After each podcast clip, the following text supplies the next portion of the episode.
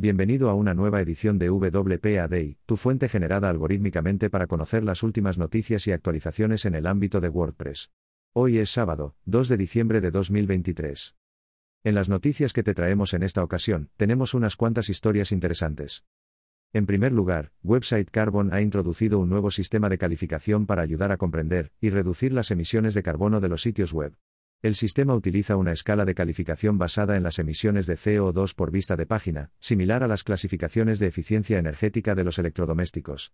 El objetivo es hacer que la información sea accesible y comprensible para todos, y fomentar prácticas más sostenibles en el diseño y desarrollo web. El sistema busca desafiar a la industria, y fomentar el progreso hacia un Internet más sostenible. Encuentra la noticia completa en uolegraindigital.com. Por otra parte, el autor del artículo menciona que no le gusta el formato de WordPress Stories y explica las razones. Primero, dice que nunca ha utilizado este tipo de publicaciones y no le gustan.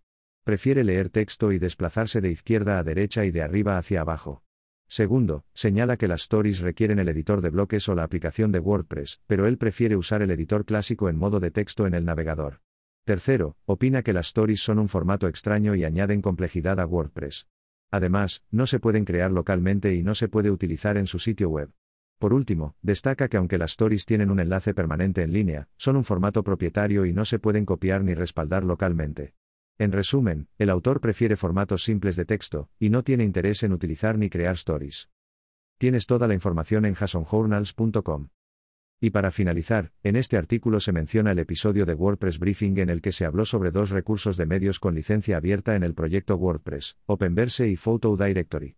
Se explica que ambos proyectos han experimentado cambios y mejoras desde entonces, como que Photo Directory ha superado el hito de las 10.000 fotos, y que Openverse ha fortalecido la confiabilidad de sus APIs.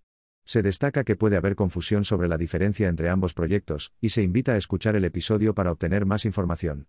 También se mencionan algunos eventos próximos, como el State of the World y la convocatoria de patrocinadores para WordCamp Asia. Más detalles sobre este asunto en wordpress.org. Esto concluye nuestras noticias de hoy.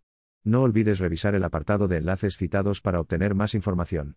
Si te gustó este episodio, suscríbete al podcast y deja una reseña.